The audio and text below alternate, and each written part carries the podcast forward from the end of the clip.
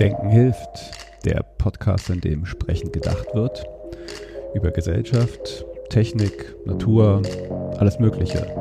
Mit Menschen aus meiner Umgebung. Und immer wieder ein bisschen mit Gedanken daran, wie wir die Welt ein kleines Stückchen besser machen können.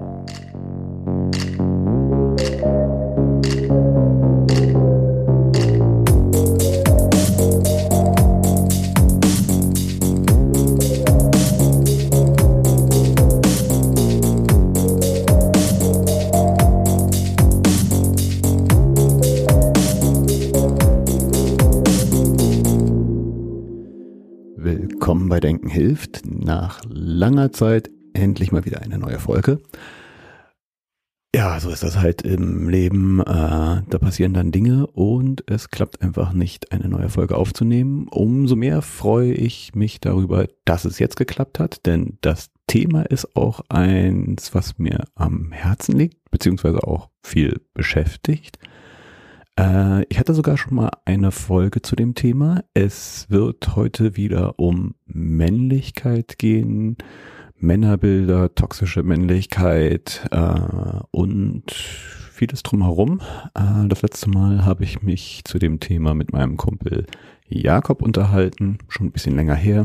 Wir saßen entspannt im Mai auf einem Friedhof und haben bisschen freie Schnauze weg über das Thema geredet. Diesmal soll es ein bisschen professioneller ablaufen, denn ich habe einen Gast, der sich damit auch professionell beschäftigt.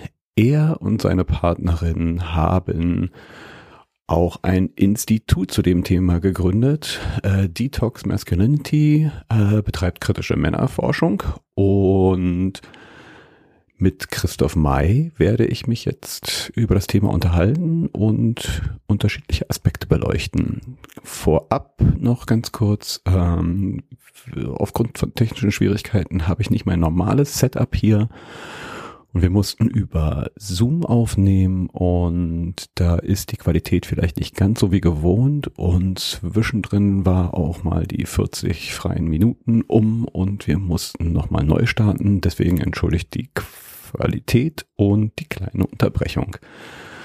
Aber jetzt geht's los. Viel Spaß bei unserem Gespräch. Ein wenig zu dir. Erzähl doch mal ein bisschen. Äh, du betreibst kritische Männerforschung. Was erforscht man da und, und wie kam es überhaupt dazu?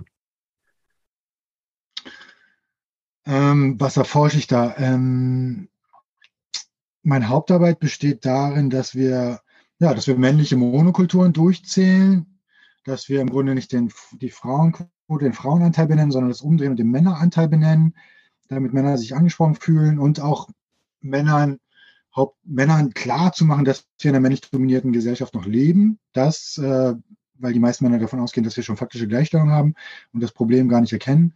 Also durchzählen ist ja ist, ist eigentlich das, was, was ich oft mache. Mein Forschungsschwerpunkt sind Männerfantasien. Ich bin Literaturwissenschaftler und ähm, gucke viele Serien, Filme und so weiter und gucke mir da das Männerbild an. Männlich dominierte Erzählungen, wie laufen die ab? Trope nennt man es ja. Männerbilder, Körperbilder und so weiter. Väterbilder natürlich. Und bei kritischer Männlichkeit, da geht's, genau, kritische Männlichkeit ist so ein dritter Part, in dem ich beschäftigt bin, der sich immer mehr auch in den Vordergrund schiebt. Da geht's um dann geht, genau, da geht es um Abwehrstrategien, diese ganzen unbewussten Abwehrstrategiekatalog, den Männer immer fahren, der, der ihnen gar nicht bewusst ist, um bloß nicht kritisch über Männlichkeit zu sprechen, über sich selbst zu sprechen oder, oder über Feminismus zu sprechen. Privilegien, das ist da auf Thema, Pay Gap, Care Gap, diese ganzen strukturellen Geschichten, darüber aufzuklären. Männliche Sexualität mache ich da zum Thema. Self-Care bei Männern ist da Thema. Also da geht es um die praktische Frage, wie Männer 24-7 im Grunde männlich, ja, äh, sich feministisch verhalten können, sich für Gleichstellung einsetzen können, Männlichkeit kritisch hinterfragen können. Und mein Forschungsleben sieht einfach so aus, dass ich, dass ich Artikel schreibe, dass ich auf Podien sitze, Lehraufträge, Universitäten und so weiter und irgendwie gerade versuche, das auf so einem privatwirtschaftlichen Rahmen äh, mit meiner Partnerin zusammen. Das mache ich nicht alleine. Wir haben zusammen das Institut gegründet, Stefanie May. Und seit sechs Jahren versuchen wir das irgendwie auf eigene Beine zu stellen. Also immer mehr die Frage rückt, aber gerade aktuell immer mehr im Vordergrund, wie bekommt man Männer dazu, sich für Feminismus, Gleichstellung zu engagieren? Und wie redet man kritisch mit Männern über Männlichkeit, ohne dass die gleich aus dem Raum rennen. So, das sind gerade so die aktuellen Forschungsgebiete in, in der Praxis, die ich gerade versuche rauszufinden für mich. Ja. Und wie war dein persönlicher Weg dazu? Wir hatten ja gerade schon, ne, dass in den meisten Fällen werden Männer erst zu Feministinnen, wenn sie Töchter haben. Ähm, wie war dein Weg dazu, zu dem Thema? Es war nicht so ein Moment, es war eher so ein Prozess, würde ich sagen. Und es ist mir auch erst langsam dann nach 30 Jahren ins, ins Bewusstsein gesickert, dass es da ein Problem geben könnte. Sage ich mal, emotional abwesender Vater, ähm, später auch dann komplett abwesend. Hm, dann bin ich ins Internat gegangen, evangelisches Internat, Bibelgeschichte, ähm, im Chor gesungen, alles sehr männlich, männliche Komponisten nur gesungen, ist mir damals nicht aufgefallen. Parallel bin ich in die Graffiti-Szene in Berlin gerutscht, äh, 2001, 2, sehr männliche, hypermaskuline Szene, 95 Prozent Männer bis heute so. Verändert sich auch kaum was, bisschen was. Ach genau, ich habe parallel noch im Berghain gearbeitet ähm, für zehn Jahre. Da bin ich dann in die queere, ja, in diese ganze queere äh, Szene reingerutscht, homosexuelle Szene und so weiter. Und da habe ich im Grunde auch viel gelernt. Also ich glaube, das Institut gäbe es auch nicht, wenn, wenn ich da nicht äh, damit konfrontiert wäre. Partykultur, aber auch das Bergheim selber oder Clubkultur, weiß der selber wahrscheinlich, ja. sehr männlich. Und dann erst durch meine Abschlussarbeit also ist mir das in, da habe ich über Deutschboden von Moritz von Uslar geschrieben, so ein Popkulturjournalist, der ins brandenburgische Outback fährt, sich mit so ein paar Ex-Nazis verbrüdert. Und da habe ich zum ersten Mal über, über Männlichkeit nachgedacht und über die Abwesenheit von Frauen, wie über Frauen gesprochen wird und so weiter. In meiner Magisterarbeit war das. Und dann ist mir Teveleit, Männerfantasien von Teveleit in die Hände gefallen. Das hat mich sehr geprägt. Silvia Bovenschen, die imaginierte Frau und so weiter und so weiter. Dann ist mir diese ganze feministische Lektüre war dann Thema und lange, lange, viele Jahre nicht gemerkt, dass ich selber, wie selber ich männlich geprägt worden war und habe dann irgendwann festgestellt, dass mich das alles unterfordert, mega nervt und ich da aussteigen will und dass es irgendwie noch was anderes im Leben geben muss als die immer gleichen Männergeschichten. Du hast ja gerade schon irgendwie viel Popkultur äh, angesprochen, dass das so ein Kern auch deiner Forschung ist.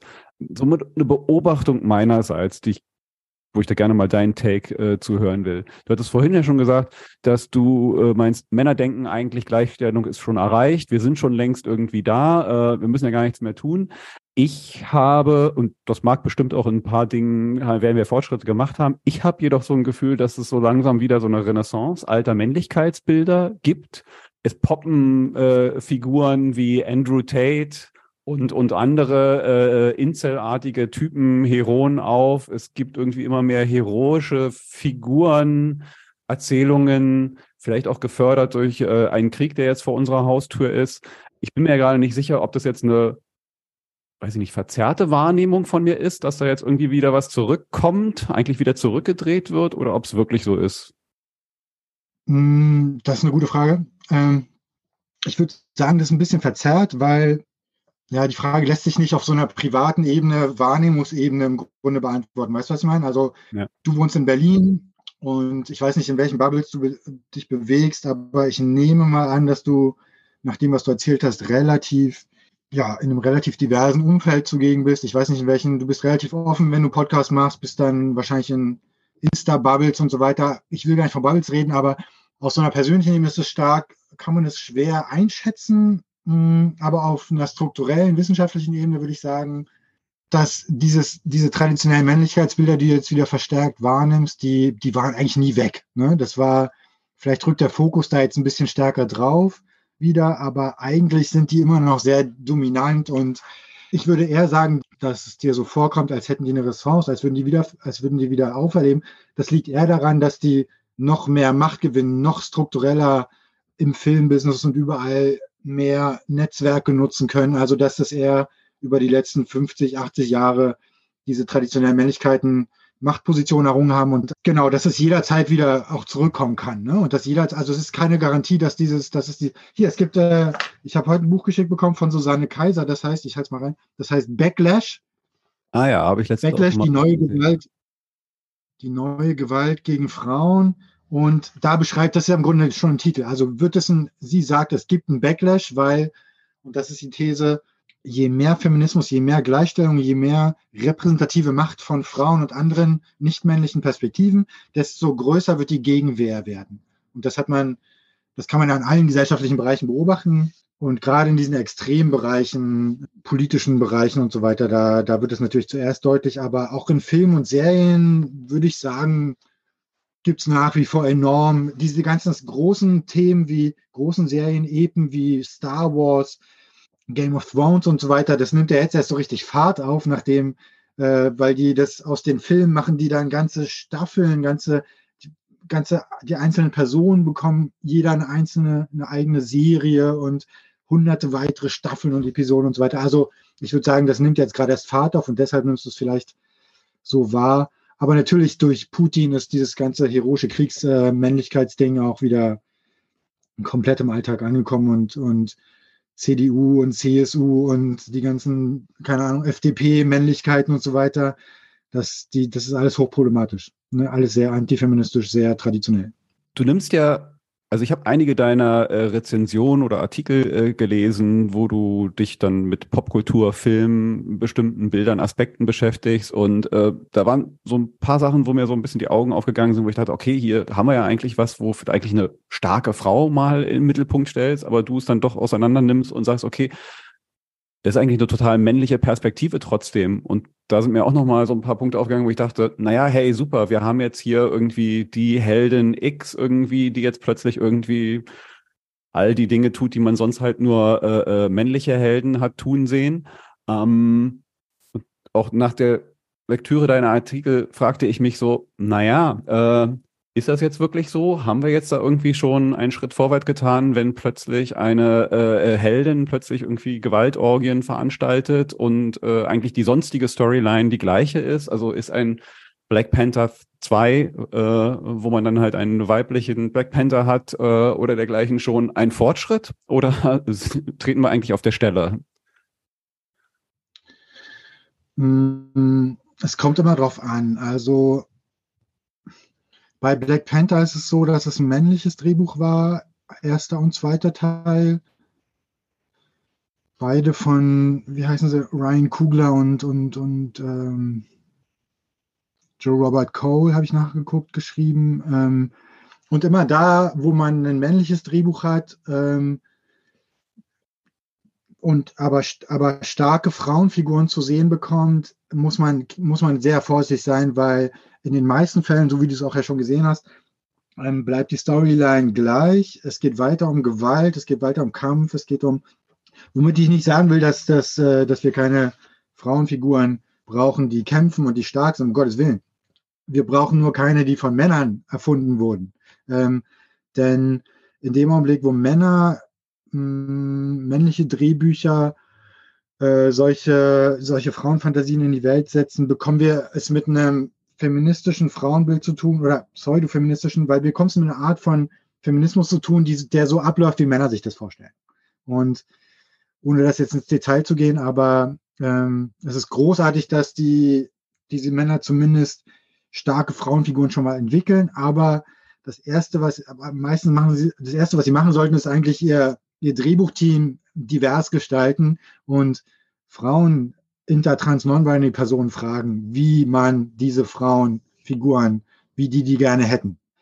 Wednesday hattest du noch geschrieben, ist ja auch eine sehr starke Frauenfigur. Ähm, genau. Ähm, super tolle Serie, keine Frage, aber männliches Drehbuch. Und so sehr Tim Burton schon divers denkt, so sehr merkt man doch, dass diese, ja, vor allem, auch wenn sie sehr feministisch wirkt, Wednesday selber, ähm, gibt es zum Beispiel keine feministischen Männerbilder. Ne? Also die, die Männerbilder sind hochtraditionell und das ist ja das, was letztlich dann auch den, die, die, ganze Story ausmacht. Und das ist dann leider auch sehr fantasielos. Also man muss auch sagen, Männer drehen sich da im Kreis und bringen da leider nichts Neues hervor. Solange du weiter in einem Männerumfeld deine Drehbücher schreibst, solange ist es per Definition nicht möglich, dass du diverse Perspektiven äh, hervorbringen kannst. Die, die können nur von außen kommen. Verstehst du, was ich meine? Was wäre denn da für dich mal ein positives Gegenbeispiel aus aktuellen Serien, Filmen, wo das vielleicht mal besser geschafft wurde? Oder eine Frau beteiligt war und das man auch merkt? Wo ist mir das in der Zeit aufgefallen? Ähm, Ich habe mich gestern mit einer Arbeitskollegin unterhalten, die meinte, äh, äh, sie war angenehm überrascht von, ich glaube, Slow Horses auf Apple TV. Äh, und sie okay. meinte, da sind plötzlich Witze drin, irgendwie, wo sie meinte, okay, das muss von einer Frau sein, da kann ich auch drüber lachen. Ich bin nicht sicher. Ich glaube, ich habe das noch nicht gesehen, leider. Ähm, aber ich habe selber, ähm, versuche ich, versuche ich, ich sammle selber äh, in der Playlist, äh, die rufe ich hier gerade mal auf. Ich sammle selber in der Playlist äh, meine eigene, meine eigene, mein, mein eigene Medienkonsum im Grunde und ähm, Ah ja, genau. A Promising Young Women, das habe ich mir angeschaut. Das ist super großartig. Es ist keine Serie, es ist ein, ist ein Film. Geht um eine weibliche Protagonistin, die, die auf betrunken macht und abwartet, bis die Männer äh, die Situation ausnutzen wollen, dass sie betrunken ist und dann plötzlich total wach ist den Männern gegenüber und die Männer im Grunde meuchelt und mordet und sich rächt. Großartige Rachefantasie. Ich habe You People gesehen mit Eddie Murphy und von, von Eddie Murphy, mit, mit Eddie Murphy und Jonah Hill. Das war sehr diverse. Da geht es um Judentum versus jüdische Familie versus amerikanische versus POC-Familie. Und das ist, das clasht auch schön aufeinander. Sehr, sehr, habe ich als sehr feministisch empfunden, aber ich kann ja. gerade nicht sagen, ob das Drehbuch. Interessanterweise, ich habe mich letztens mit einer Freundin, die POC ist, äh, darüber unterhalten. Also wir, wir schickten uns irgendwie so Nachrichten hin und her, weil ich gerade einen Netflix-Film guckte und, und äh, war so zwischen You People gucken und was anderem. Und dann schrieb, als ich so, so ja, ich hätte mal doch You People gucken sollen, dann meinte sie so, ich habe es geguckt, es ging gar nicht. Sie ist jetzt aber nicht weiter darauf eingegangen, warum es für sie nicht ging, aber äh, zumindest eine äh, schwarze Frau, die ich gesprochen habe, nicht repräsentative Umfrage, äh, hat es irgendwie nicht gut gefunden. Aber äh, ich habe es noch nicht gesehen, kann es nicht äh, bewerten, ich weiß nicht. Ich habe mich super schlapp gedacht, aber ähm, ich kann, ich weiß jetzt nicht, ob sie es auf die, auf die, auf welch, worauf es sich genau bezieht, ob es auf die Ethnie bezieht, auf die POC-Darstellung. Wir, wir haben es nicht vertieft. Also ich weiß es nicht, aber zum Thema Männlichkeit kann ich sagen, dass da, ja, da die, gerade die Vaterrolle, die Vaterrolle von, von Eddie Murphy gespielt, die ist natürlich hochproblematisch, hochtoxisch und wie er sich da einmischt in seine, in die, in die Hochzeit seiner. Im Grunde gelingt es zwei Familien da, sich so, so stark reinzudrängen in die, in die aufblühende, in die, in die Beziehung von, äh, von dem Couple, dass die dass die am Ende dann auseinandergetrieben werden und gar nicht irgendwie zusammenfinden. Und dann reißen die sich im letzten Moment noch zusammen und dann gibt es doch die Hochzeit, aber klischeetechnisch wird da alles auf den Tisch gepackt, was man sich vorstellen kann. Und ich habe die Rolle von Jonah Hill und seinen Freunden und auch von den Männern, von den jüngeren männlichen Figuren in dem Film als sehr progressiv wahrgenommen. Also er wirkt da schon sehr wach. Aber sicher. Ginny und Georgia ist, äh, ist gerade zweite Staffel angelaufen. Ich weiß nicht, ob du das kennst. Das nee. Äh, ist Good Girls habe ich gesehen alles Mögliche. The White Lotus natürlich. Hast du das gesehen? Gehört auf der Liste. Ich bin so ein bisschen hinterher. Ich hatte in letzter Zeit ein bisschen mehr mich in Bücher äh, verschanzt als äh, Serien. Aber vielleicht muss ich mal ein bisschen äh, wieder ein paar Serien gucken. Was hast du, was hast du gelesen oder was, was liest du gerade? Ich äh, äh, lese in der Tat gerade Die unsichtbare Frau. Auch so ein Thema. Und äh, die, die kranke Frau. Oder ja, die kranke Frau, da geht es dann um ähm, Frauen in der Medizin. Also von irgendwie äh, äh, den alten Griechen, Sokrates-Bilder, äh, die da bis hin zur modernen Medizin, also weil ich mich so mit beruflich mit Digital Health-Themen und, und dann so aus der Gesundheitsperspektive und ja auch die unsichtbare Frau, viele der, der Biases, die sich halt bis in die Medizin so äh, fortführen, ähm, ich das ganz spannend finde, wie halt auch männliche Perspektiven sich reinziehen bis in aktuelle Forschung und Medizin und dann halt auch Fehldiagnosen, weil halt äh, am Ende immer nur am alten weißen Mann erforscht wird etwas und äh, sich manche Krankheiten dann doch anders darstellen, halt auch bei Frauen. Und mhm. dann auch nochmal das ganze mhm. Thema mit, mit äh, äh, äh, Rassismus noch mit dazu, wenn der noch mit dazu kommt, also die interne Sektionalität, dann, dann wird's noch mal viel schlimmer. Also da kann einem auch ein bisschen übel werden, wenn man das alles so mitkriegt, äh, wie, wie sich da äh, Medizin, also in dem Falle war es ja ein bisschen medizinischer Schwerpunkt, äh, entwickelt hat. Ich war vor, vor einiger Zeit mal in der Charité, da habe ich einen, da habe ich einen Vortrag gehalten und hatte damit zu tun. Und da haben auch, da habe ich auch gemerkt, dass die Assistenzärztinnen, ähm, die haben es alles organisiert, die wollten irgendwie ran an die an die, an die Strukt, an die oberen Ebenen und die waren dann nur willig, widerwillig da und haben das dann auch gar nicht verstehen wollen. Und ähm, von den Jüngeren kam dann aber das Feedback, ja, das hört man ja auch mittlerweile, gehen die auch alle auf die Straßen, ähm, dass die Arbeitsbedingungen in solchen hierarchischen, krassen Strukturen für jüngere Menschen einfach kaum noch zu ertragen sind, einfach was auch die Awareness angeht und was die, ähm, was die Gleichstellung angeht. Ne? Also es war, war schon, war schon erschütternd, was ich da gesehen habe. So. Und auch die Gleichstellungsbeauftragte von der Charité hat mir auch, hat mir auch so einiges erzählt, wo ich gemerkt habe, wow, also gerade in dieser Medizinbranche, das ist ja, alles sehr, noch sehr, sehr männlich und ganz krass hierarchisch und klar. Ähm, mal eine äh, Frage noch oder vielleicht nur so, so, so, so ein Side-Topic jetzt nochmal. Ähm, ich habe, für mich so ein bisschen erhellend war, ich habe auch äh, gelesen, Why We Should All Be Feminist. Ähm, also im, im, im Kern äh, ganz kurzes, knappes Heftchen, äh, was nochmal so ein bisschen aufblättert, warum es eigentlich für Männer eigentlich auch äh, total entlastend und logisch ist. Von J.J. Bowler, ähm, äh, sei kein Mann, geht ein bisschen in eine ähnliche Richtung, äh, wo mal so ein bisschen klarer wird, das ist jetzt nicht nur was, Feminist zu sein, wo du Frauen hilfst und unterstützt, sondern du tust als Mann eigentlich auch was für dich. Und ähm, aber der Aspekt, dass Feminismus eigentlich nicht nur etwas ist, was du für andere tust als Mann, sondern etwas, was du eigentlich für dich tust und wie dich es auch entlasten kann von ja, äh, wenn man von toxischer Männlichkeit redet, dann ist es ja auch toxisch einem selbst gegenüber. Also es ist ja nicht nur toxisch für das Umfeld, sondern in gewisser Weise auch für dich selber. Äh, und das finde ich nochmal so einen interessanten Aspekt und vor allen Dingen, wie man das halt äh, vermitteln kann, dass es hier eigentlich nicht nur um gegenüber anderen, sondern auch gegenüber dich etwas ist und du dir eigentlich selber hilfst. Wie man das rüberkriegen kann, diesen Punkt, äh, würde mich mal interessieren. Oder wie du das siehst auch. Ja, ich sehe es genau so. Ich denke, das ist, ähm, es ist nicht die Aufgabe, es kann nicht die Aufgabe der von Frauen, intertrans, non-binary Personen sein, äh, Männerbünde aufzubrechen, sich in Männerbünden nach oben zu kämpfen, ähm, Männer jetzt dazu zu begeistern, äh, sich für Feminismus und Gleichstellung einzusetzen. So, das ist, es ist absurd. Aber was haben die, an, was, die haben ja aber auch keine Wahl, weil ähm, weil sich seit 100 Jahren noch in der, ja, weil seit 100 Jahren kann ich nicht sehen, dass Männer irgendwie auch seit der MeToo-Debatte in relevanter Zahl am feministischen Diskurs teilnehmen. Das passiert einfach nicht. Wo sind die alle? Ne? Ähm, und es gibt vereinzelt wenige, die langsam auf das Topic kommen und die ein bisschen versuchen rauszufinden, wie sie sich als Mann, als Männer da jetzt verhalten. Aber ähm, dann geht das sehr schnell in so eine Richtung, ja, wir müssen Männlichkeit heilen, wir müssen männlich, wir müssen mit Männern, wenn es antifeministisch wird, dann geht es natürlich in die Abwehrrichtung, wir müssen mit Männern mythopoetische Workshops im Wald veranstalten, wo wir unsere eigene Männlichkeit bestärken, weil, wie auch immer, wenn, wenn du, um es kurz zu sagen, die große Frage, das habe ich auch am Anfang gesagt, ist, wird in Zukunft sein, und die wird, und die es ist nicht die Aufgabe der Frauen der Transperson, das beantworten zu müssen, sondern es ist unsere Aufgabe als Männer, das zu beantworten. Wie verhalten wir uns? Wie muss kritische Männlichkeit? Wie redet man mit Männern so? Äh, wie redet man mit Männern kritisch über Männlichkeit, ohne dass sie gleich aus dem Raum rennen, gleich eingeschnappt sind, alles persönlich nehmen und anfangen, ihre Privilegien zu verteidigen und äh, die Awareness-Arbeit gleich zur Seite packen. So, das ist die große Frage.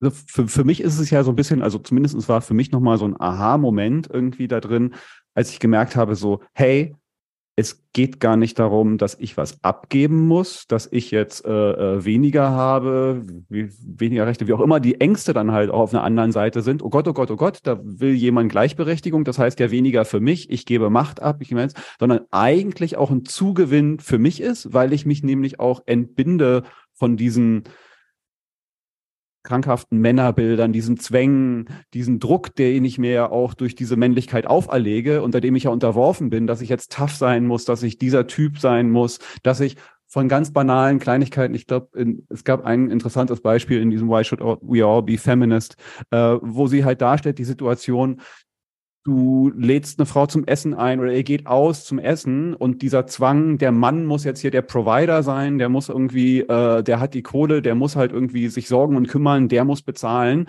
äh, was dann vielleicht auch zu einem Druck führt, wenn du das halt nicht hast, die finanziellen Möglichkeiten, dass du dich unter einem Druck setzt. Also in Amerika ist sowas ja noch krasser, wenn du dann den Ring, der muss mindestens so und so viel Karat, so und so viel tausend Euro, weil ansonsten bist du kein richtiger Mann, wenn du dem nicht deiner Frau an den Finger steckst. Ja? Das setzt uns ja auch unter einem Druck äh, und, und zwingt uns zu Sachen dann zu tun, zu denken, zu handeln, die ja so nicht sein müssen. Also eigentlich ein Zugewinn an Entspannung, an Entlastung, wenn wir sagen so, hey, lass dich doch mal auf diesen Feminismus ein. Der ist auch was für dich. Also da ist auch was für dich drin, ein Zugewinn.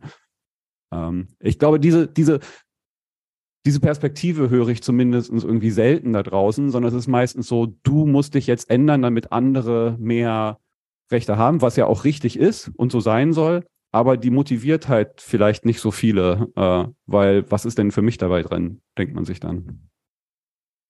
Genau. Ähm, ich muss auch noch betonen, es ist nicht die Aufgabe von Frauen, dieser transnormalen Personen, ähm, uns Männer da zu motivieren oder zu überreden oder abzuholen und sowas. Ne? Das ist unsere Aufgabe. Und wenn wir uns als Männer die Frage stellen, wie wir, dann würde ich ganz einfach sagen, wie man das machen kann, ist ganz einfach, dass man sich so viel wie möglich mit feministischer Lektüre auseinandersetzt. Ähm, es gibt mittlerweile niedrigschwelligste äh, feministische Lektüre äh, in allen Genres.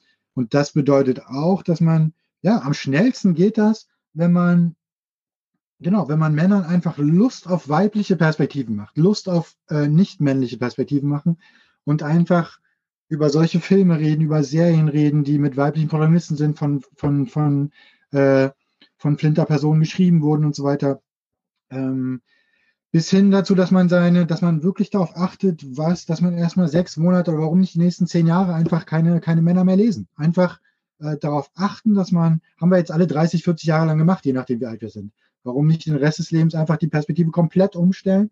Und meiner Erfahrung nach ist, wenn die Leute, wenn die Männer ähm, eine gewisse Zeit lang, das, das reicht wenige Tage, Wochen mit äh, nicht männlichen Perspektiven zu tun haben, und darauf achten, dass sie äh, weibliche Bücher lesen, ähm, äh, Filme, Serien von Transpersonen schauen, bis hin zur Musikplaylist und so weiter. Äh, das ist den meisten Männern gar nicht bewusst, dass wir, dass unsere, unser, dass die Musik, die wir ständig hören, sehr, sehr männlich dominiert ist in den ähm, das sind alles unbewusste Geschichten, aber wenn man diesen Medienkonsum umstellt, dann ist die Erfahrung meiner Meinung nach, dass die Männer äh, sehr schnell merken, was sie alles verpassen, weil das ein kultureller Reichtum ist, den sie, den sie, ja, den sie im Leben gerne noch äh, haben wollen und weil sie dann auch sehr schnell merken, dass das alles, was Männer hervorbringen, äh, sehr monokulturell ist und sehr stumpf und immer das Gleiche und dass da im Grunde aus der Ecke gar nichts mehr Neues kommt. Also man muss auch wirklich sagen, was haben Männer zum aktuellen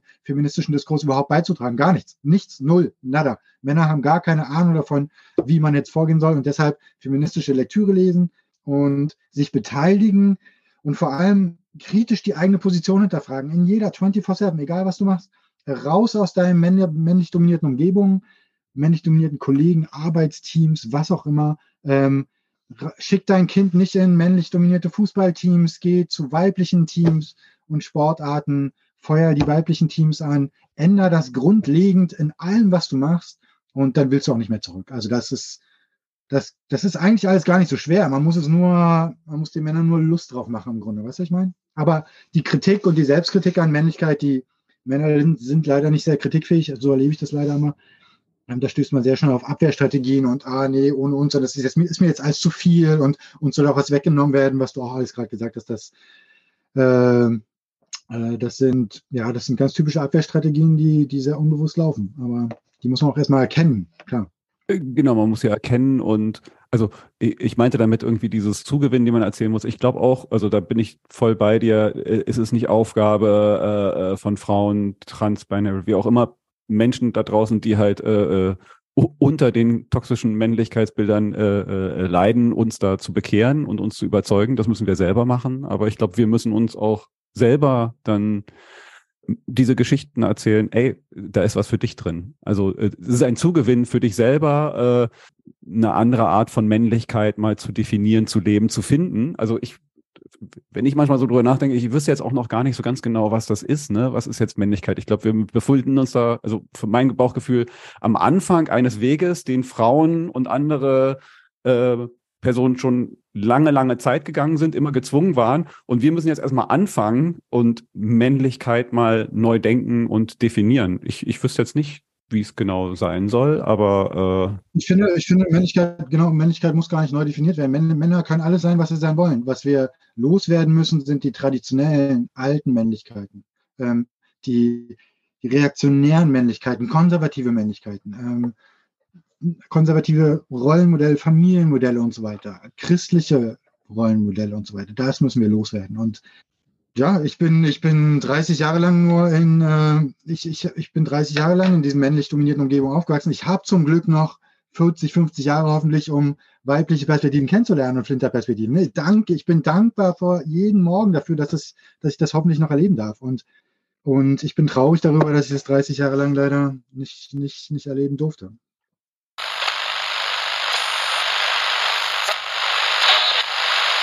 Äh, ja gut, äh, wir waren gerade noch mal stehen geblieben bei ähm, welche Geschichten wir uns eigentlich mal erzählen müssen, beziehungsweise das Lösen von alten konservativen Bildern und nicht unbedingt irgendwie Männlichkeit per se äh, äh abschaffen, sondern halt die äh, konservativen, äh, die konservativen Bilder, die damit verbunden sind.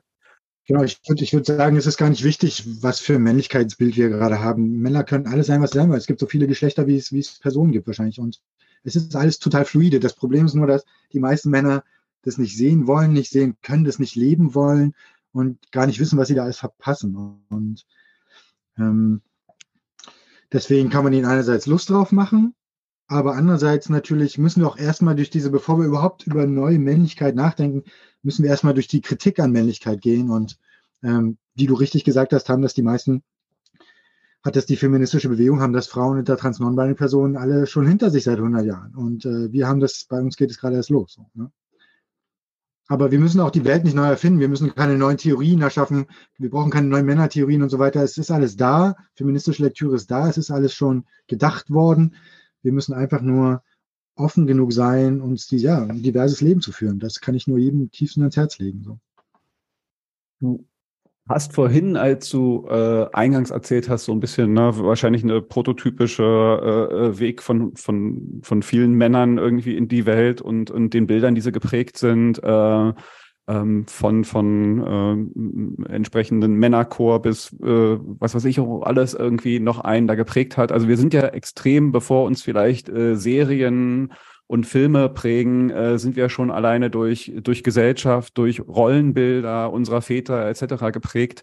Ähm, wie würdest du, also vielleicht zum einen, wie würdest du so ein bisschen so, so die Prägung unserer ähm, toxischen Männlichkeitsbilder äh, gewichten zu dem, was wir erlernt haben über Rollenbilder wie mhm. unsere Väter und Gesellschaft, die dann so drumherum mit all seinen Konstrukten äh, versus das, was jetzt dann noch äh, äh, Kultur im Sinne von Serien und äh, Romanen oder oder oder noch dazu packt? Also wo ist so der größere Hebel halt auch irgendwie unser Männlichkeitsbild zu prägen? Ui, du stellst große Fragen, meine Güte. Ähm, pass auf, äh, wo fängt man an? Ähm, wir haben ja versucht, auch unser Institut so zu gliedern nach so die drei Themen, die wir für die wichtigsten halten. Also ich denke, es ist wichtig, dass man Männern zuerst mal klar macht, dass wir ein strukturelles Problem haben. Also dass wir Männerbünde durchzählen. Männern ist nicht bewusst, dass sie wie männlich dominiert ihre Umgebung sind. Und in der Frage, welch, wie sehr Strukturen unsere, äh, unsere Männlichkeit prägen, das beginnt schon von der, von der Gender Reveal Party, also noch bevor du auf der Welt bist, bis hin zur, bis hin zu allen Vorteilen, die wir als Männer genießen, äh, Privilegien männliche, bis hin zu Machtpositionen. Ähm, wenn wir weiß heterosexuell sind, werden wir einfach durchgereicht und wir denken, wir hätten uns alle selber, selber verdient. Aber ähm, wie gesagt, das beginnt schon von kleinster, äh, kleinster von, von, der Kindheit an. Ähm, wir lernen ganz schnell in der männlich äh, dadurch, dass wir keine emotional integren männlichen Vorbilder haben, keine präsenten Väter, die 100 Prozent die Hausarbeit schmeißen und sowas, äh, das bekommen wir alles nicht zu sehen, damit wachsen wir alle nicht auf. Ähm, ähm, ähm, haben wir, sind wir damit konfrontiert, dass, dass, dass gerade Jungs äh, in den ersten Jahren und in der Jugend im Grunde ihre emotionale, keine emotionale Gefühlssprache sehr ausdifferenziert ausbilden können und dann an die Grenzen stoßen und das in ihre Beziehung reintragen und dann von den Frauen und Familie und den, vor allem von den Frauen erwarten, diese emotionale Arbeit dann zu übernehmen und so weiter und so weiter. Das heißt, ähm, strukturell haben wir, ja, wir reden vom Patriarchat, strukturell haben wir ein riesengroßes Problem und das ist das, strukturell ist natürlich noch viel größer das Problem als auf der repräsentativen Ebene, aber auf der zweiten Ebene müssen wir auch an den Männerbildern arbeiten, die von diesen Strukturen hervorgebracht werden. Also Väterbilder, Männerbilder, diese ganze Männermonotonie von Andrew Tate, auf der repräsentativen Ebene haben Männer wie Andrew Tate auch eine enorme Macht. Hast du ja selber auch mitbekommen, ja. dass, dass, dass der Typ war, gehörte zu den meistgegoogelten Männern 2022 und war